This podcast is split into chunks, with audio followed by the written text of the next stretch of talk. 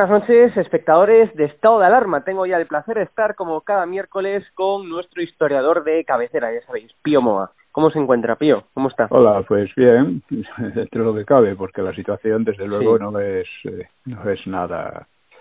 En fin, el, el rey eh, ha firmado mm. el, eh, ha, firmado pues el primero ha renunciado a su derecho y ha firmado el indulto a los golpistas. Y como dijo Ayuso, se ha hecho cómplice del delito, ¿eh? porque esta es la realidad. Y contra lo que dice Macarena Olona, sí que ha defraudado el rey. El rey no defraudó en 2017 contra los golpistas, pero ahora parece que se ha arrepentido. No solo defraudó cuando la profanación de la tumba de Franco, también con su servilismo a la corona inglesa, la de Gibraltar, y otros actos menores. ¿eh? Y me temo que el proceso de descomposición que sufre España desde Zapatero va a acelerarse. Y eso es lo, lo menos que puede decirse en este momento. Eh, hay una. En, recientemente, poco. O sea, perdón, eh, poco antes. Un momentín, a ver. Poco antes de, esta situación, yo señalaba en el blog que era una situación histórica, ¿no? Eh, porque, claro, eh, es, es una, era una gran ocasión precisamente porque permitiría, debía permitir la, eh, poner fin a este, a este proceso, ¿no? a este proceso de descomposición que sufre el país. ¿no? Eh, y, es, y, en el, y en el blog escribía eh, un artículo, dice Momentos de trascendencia histórica. Nadie quiere verlo, que al final es así, ¿no? Y es preciso recordar la evolución política de fondo desde la transición. Tras la muerte de Franco, se abrió la posibilidad de una evolución a la democracia desde o contra el franquismo. La segunda opción, o sea, contra el franquismo, que era la ruptura, significaba depositar la legitimidad histórica y democrática en el Frente Popular, amalgama de, que fue una amalgama de separatistas y totalitarios, que se presentaban con absoluto descaro como republicanos demócratas. En una jugada maestra, Torcuato Fernández Miranda abrió paso al reconocimiento democrático de la legitimidad histórica del franquismo en el referéndum de 1976 demostrando que el antifranquismo rupturista carecía de fuerza popular. Es necesario remontarse un poco a, para ver lo que hay ahora, remontarse a lo que hubo antes, que generalmente no se hace, parece que la experiencia no sirve de nada, ¿no?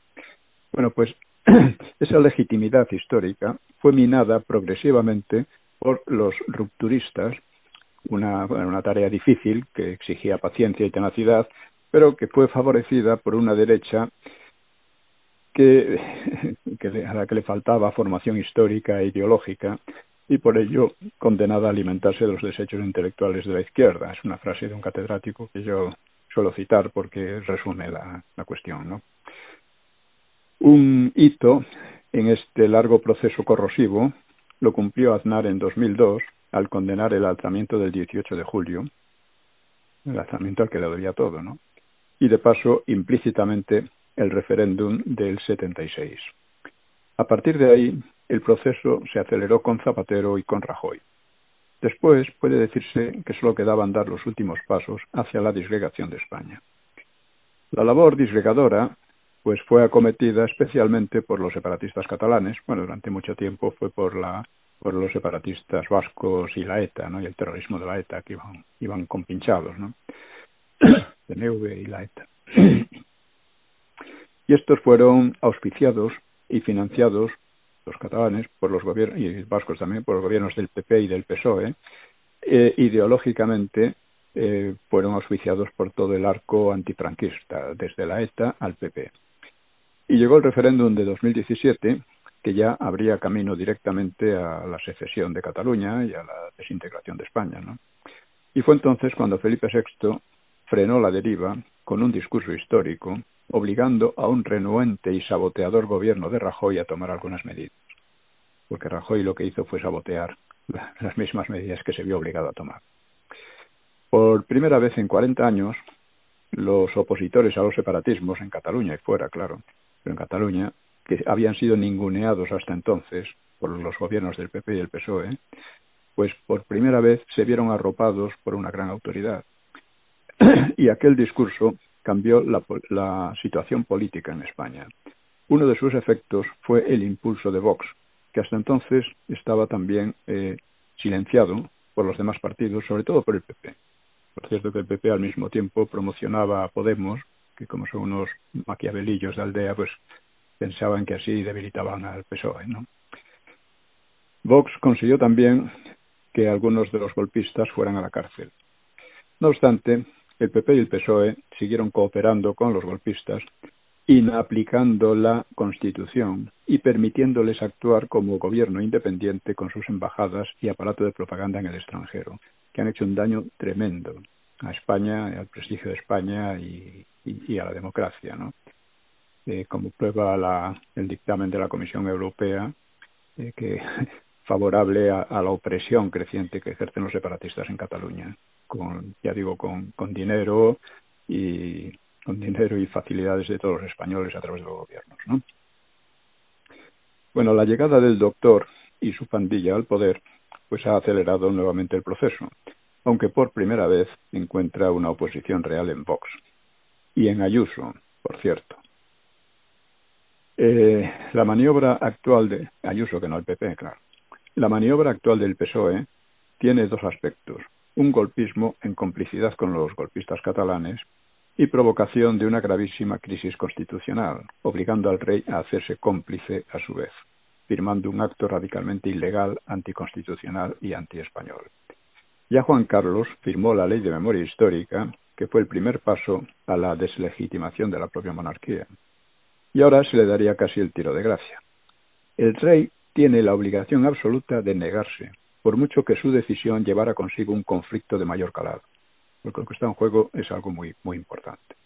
Pues bien, esta maniobra puede, la maniobra del PSOE, del gobierno, puede volverse fácilmente contra sus promotores.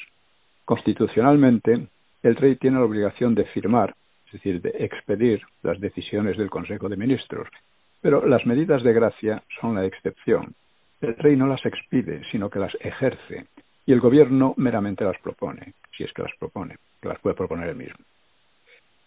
Si el rey, o sea, lo que dice la Constitución es que esta, esta capacidad del rey para ejercer esas medidas tiene límites, a fin de que no se haga de manera arbitraria, ¿no?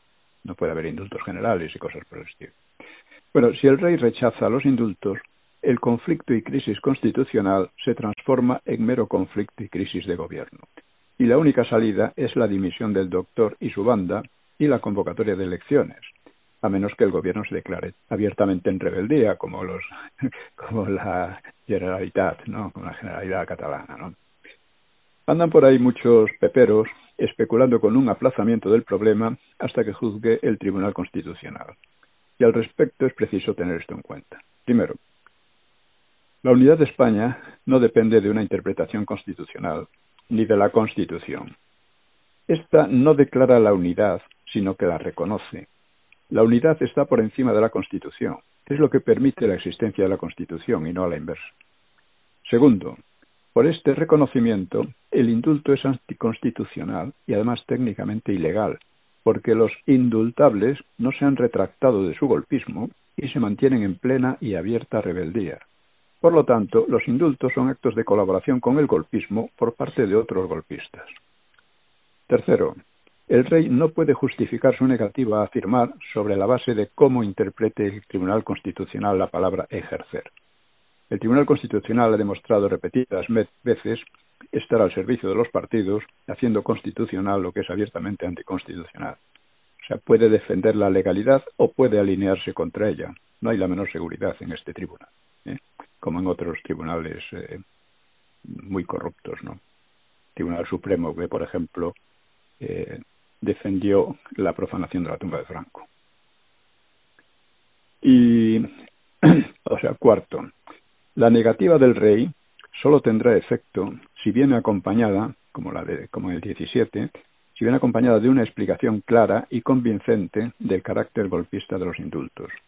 Una explicación dirigida a la población, como en aquel año. Es seguro que con ello se ganaría el apoyo de la mayoría de los españoles, como cuando el referéndum golpista. Solo con la presión de esta mayoría es posible que el Tribunal Constitucional admita como inconstitucional lo que evidentísimamente lo es y que el Gobierno dimita. Y quinto, de lo que se trata, como dije, es de convertir una crisis constitucional que pretende el Gobierno en una crisis de gobierno, que seguramente perdería la banda mafiosa del doctor. Y más si se declarase en rebeldía abierta. O sea, nos encontramos en una situación histórica que puede empezar a revertir el proceso frente populista de los últimos años, y todo dependerá de que el rey vuelva a ser valiente ante los matones, como en 2017. Si no fuera así, habría firmado la sentencia de la monarquía y de muchas cosas más. Esto es eh, lo que veo que se ha perdido una oportunidad histórica. Eh, digamos que la mentalidad de, de esta gente, pues eh, se parece a aquello que se decía de alguien que ve que están violando a su mujer y lo que hace es salir corriendo a buscar a un abogado. Pues aquí estamos en una situación parecida. Lo que está haciendo el doctor y su pandilla, bueno, lo que ya decía hacía Zapatero, eran cosas absolutamente intolerables, democráticamente intolerables. Bueno, Zapatero rescató a la ETA, la convirtió en una fuerza política, eh, cuando la ETA estaba en la ruina, ¿no? La convirtió en una fuerza y nada, esto pasó, el rey firmó, el rey firmó la, el anterior rey la, la ley de memoria histórica, una ley absolutamente antidemocrática, inconstitucional eh, y fraudulenta ¿no? en todos los sentidos, bueno, y que además deslegitimaba la, a la monarquía. Bueno, en fin, he tratado de analizar eh, estos, estos procesos que vienen a el origen ¿no? de, ellos, ¿no? que ya es, ya es lejano. ¿no? Gran parte de esto proviene de la crisis del 98, en la que se creó una se crearon una serie de ideas sobre España, sobre Europa, etcétera, que, que, que todavía pesan, ¿no? Hay un concepto político histórico de base que comparten, por ejemplo, el PP, el PSOE, los separatistas, y es el que resumió Ortega. España es el problema y Europa la solución. Bueno, para los separatistas también había que salir de España y seguir en Europa, ¿no? Esta idea que llevó a la República, pues volvió a imponerse ya en la última fase del franquismo y se volvió decisiva desde la transición, y está en el fondo de nuestros actuales problemas. Ni Ortega ni sus seguidores ofrecieron nunca un estudio medianamente serio sobre Europa o lo que entendían por Europa, que nunca ha estado claro. Y en cuanto a la historia de España, quizá nadie haya escrito más insensateces que Ortega. Por ejemplo, en su eh, la España invertebrada, ¿no? Es una sarta de tonterías que, pero, pero increíble, ¿no?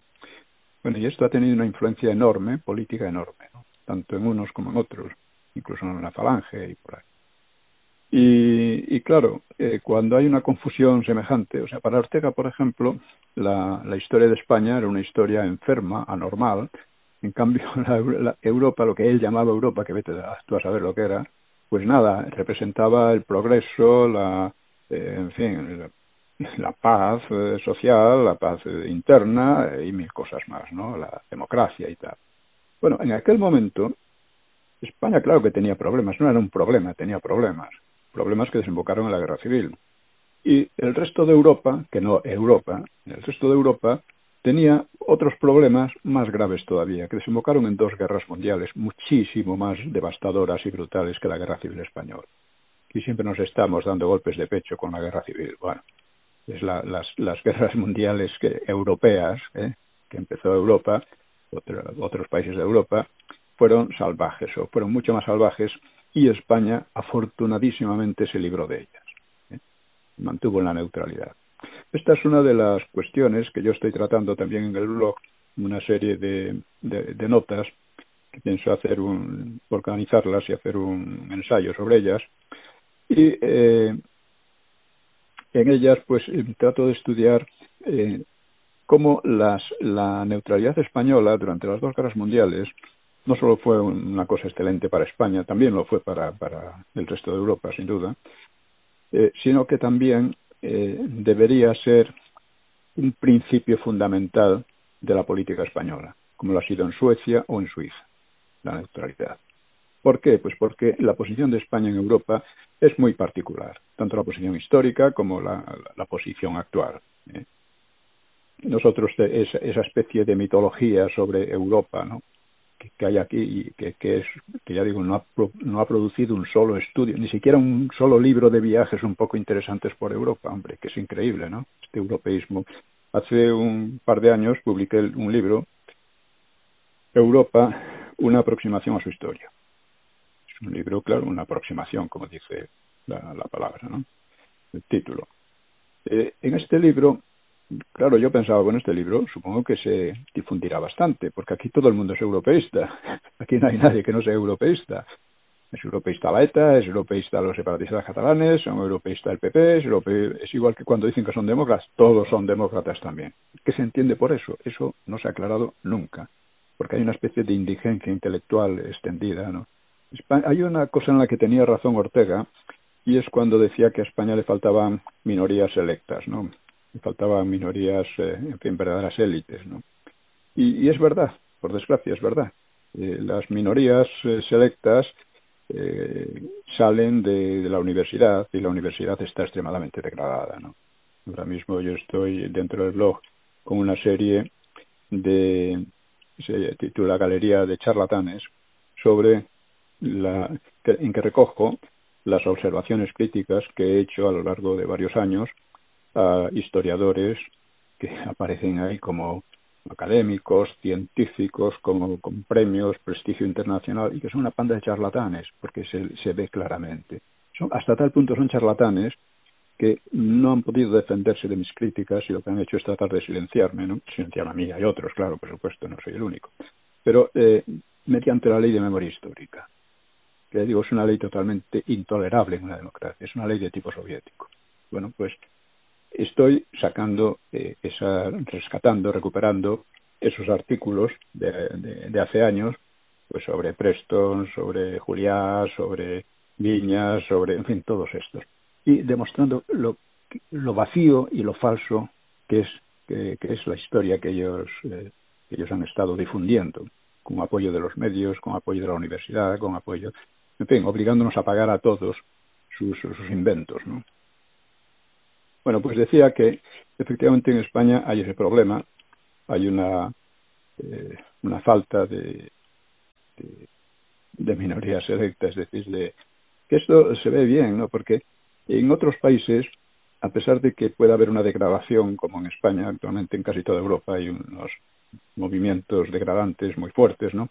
Pero a pesar de eso, se ve que, mm, por ejemplo, en Inglaterra tienen pues una minoría una minoría muy culta, con ideas bastante claras, por lo menos sobre los intereses de Inglaterra. Aquí no hay ni eso. O sea, los intereses de, en España que cultivan la mayoría de los políticos, intelectuales y periodistas no son intereses de España, son intereses de lo que ellos llaman Europa. Eh, lo que se trata es de, o sea, de, que España se, se vaya disolviendo en Europa poco a poco, en lo que ellos llaman Europa, eh, que eso es un absurdo total. Y estoy tratando otros temas. Hay un tema principal en todo esto que es la, la cuestión del franquismo, ¿no? que yo insisto mucho en ello. ¿Por qué? Porque hoy tenemos un proceso de disgregación, por una parte disgregación interna y por otra de satelización hacia potencias un poco a veces claras y otras veces oscuras. ¿eh? Y es la, el mismo problema que se agudizó muchísimo en la República y que llevó a la guerra civil. Y este problema ha resurgido con fuerza. Ha resurgido con fuerza en parte debido al ataque al franquismo. ¿eh?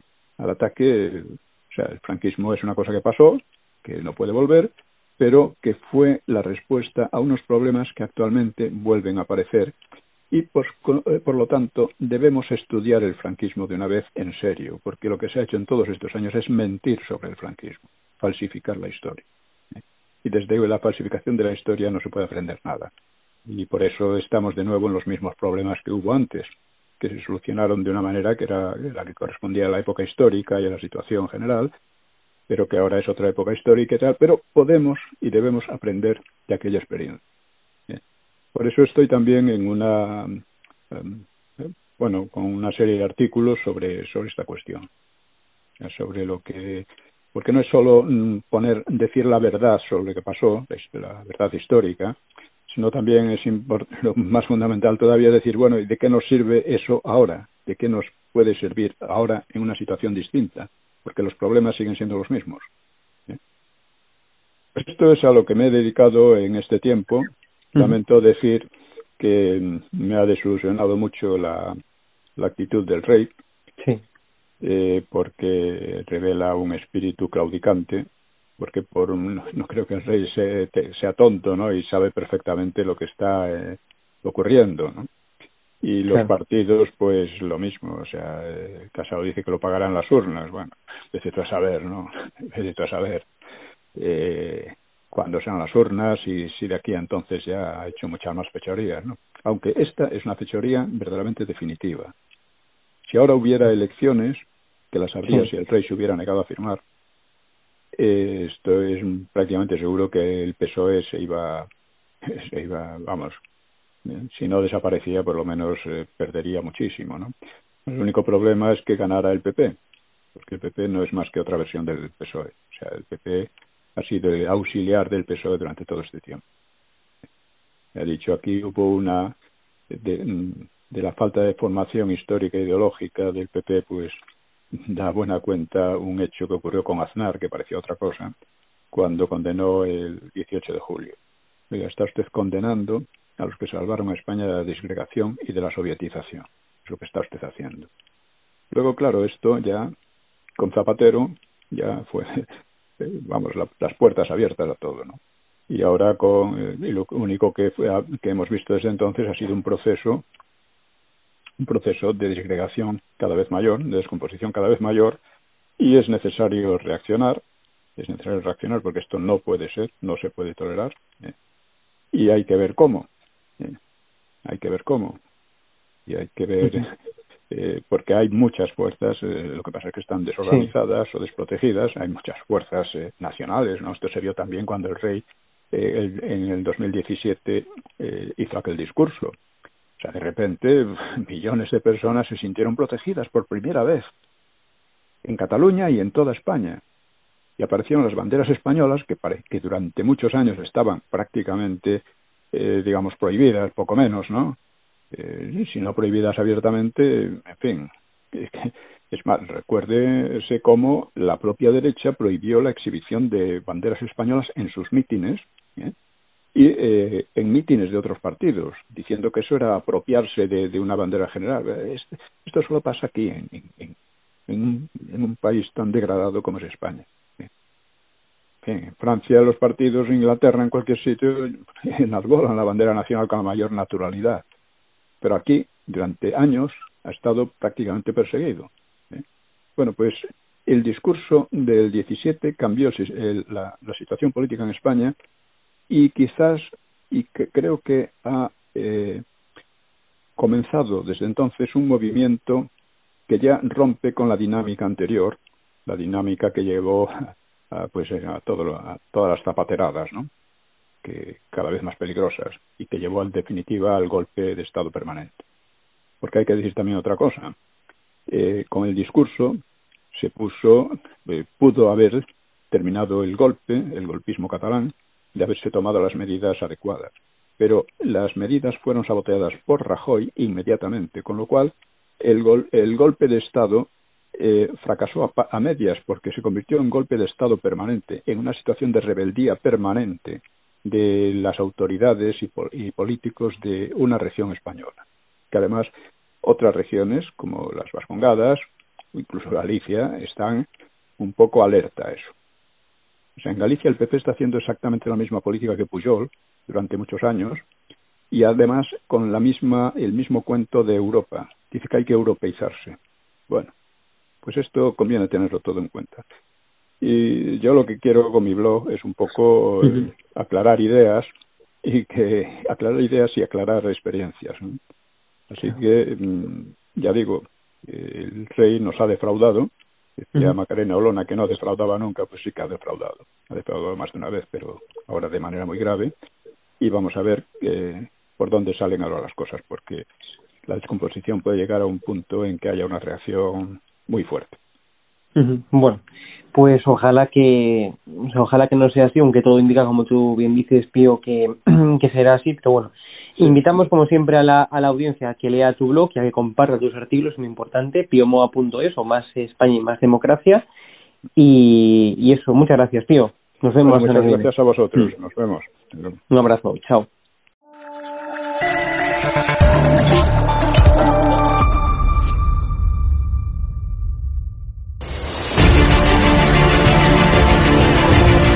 Preguntado, usted está siendo investigada por presunta administración desleal. Después es una vergüenza que la extrema derecha media... ¿Quién es la extrema derecha? Los que contratan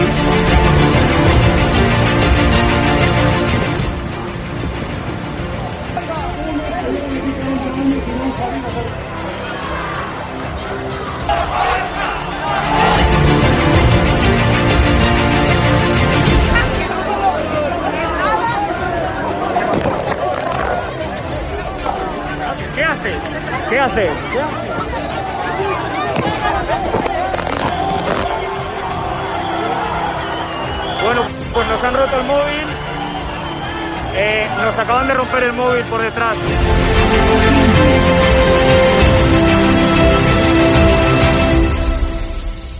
edatv.com, ¿vale? Pincháis aquí y ponéis los datos fundamentales. Y ahora, como veis, eh, nos pide que firmemos este contrato de suscripción, lo leéis con calma, por supuesto, y le dais a continuar. Y ahora nos pide que introduzcamos pues una contraseña y lo doy a continuar. Y ahora me pide que confirmemos el correo electrónico. Eh, habréis confirmado vuestro correo electrónico y os pide, ¿vale? Que elijáis una membresía. Está gratis, mensual, semestral, anual, ¿vale? Pues podéis elegir, por ejemplo, si queréis ayudarnos pues con 9,99 euros al mes y con la tarifa eh, plata, pues le dais a aceptar y suscribirse. Pincháis aquí y como veis, ya os dice aquí, os pone todo claro, a Fact News Consulting, plata, tarifa plata, mensual, 9,99 euros, le dais a pagar y os verá ya pues el TPV, ¿no? Ponéis vuestra tarjeta bancaria, ponéis la caducidad, el código de seguridad y ya podéis llegar a pagar dándole a este botón automáticamente.